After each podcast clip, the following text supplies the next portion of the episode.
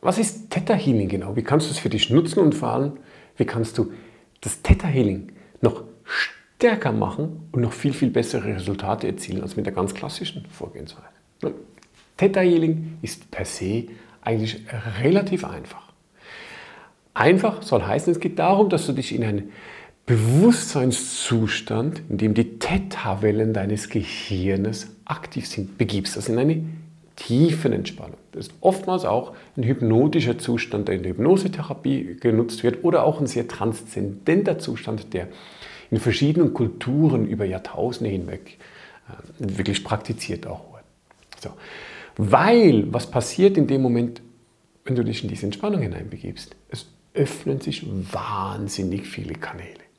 Also es ist nicht umsonst so, dass ganz viele alte Kulturen wie der Schamanismus oder egal wo du auf diese Welt schaust, all diese Kulturen haben immer irgendwo einen Entspannungs- oder einen transzendenten Zustand gehabt, einfach weil es am besten funktioniert, um sich zu verändern. Und das greifen wir im Theta Healing bedingt auch auf. Wir gehen in die Entspannung hinein und nutzen einfach mal, dass diese Kanäle sich öffnen. Das sind Kanäle zum Unterbewusstsein, das sind Kanäle zum Überbewusstsein, seelisch und so weiter und so fort. Und dann wird eine sogenannte Urquelle angezapft. Jetzt gibt es verschiedene Aspekte hiervon, wie man da hinkommt, an blauen, an grünen, an gelben Lichtern vorbei. Das ist aber bei jedem Menschen ein bisschen anders wer das wahrnimmt, um was es schlussendlich geht, ist, dass es eine Energie, eine Quelle gibt, die Kraft, die Heilung in sich trägt. Es ist so ein Urwissen des Universums, es ist so ein Blueprint energetischer Natur, das wir anzapfen können. Und in diesem Theta-Zustand geht es nachher darum, diese, zu dieser Urquelle zu reisen und sie anzuzapfen und diese Energie fließen zu lassen und damit deine Themen zu lösen.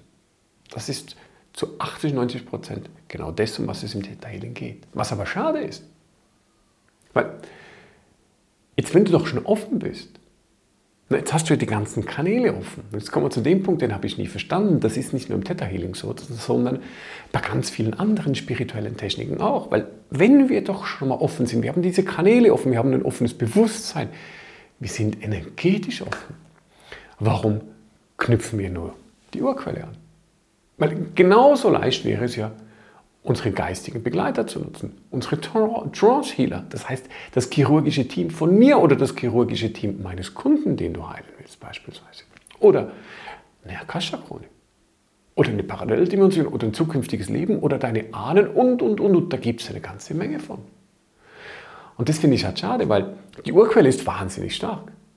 Aber je mehr von diesen kleinen Puzzleteilen, das du hast und zu einem großen Puzzle zusammenfügen kannst, desto stärker werden eben auch die Heilungskräfte.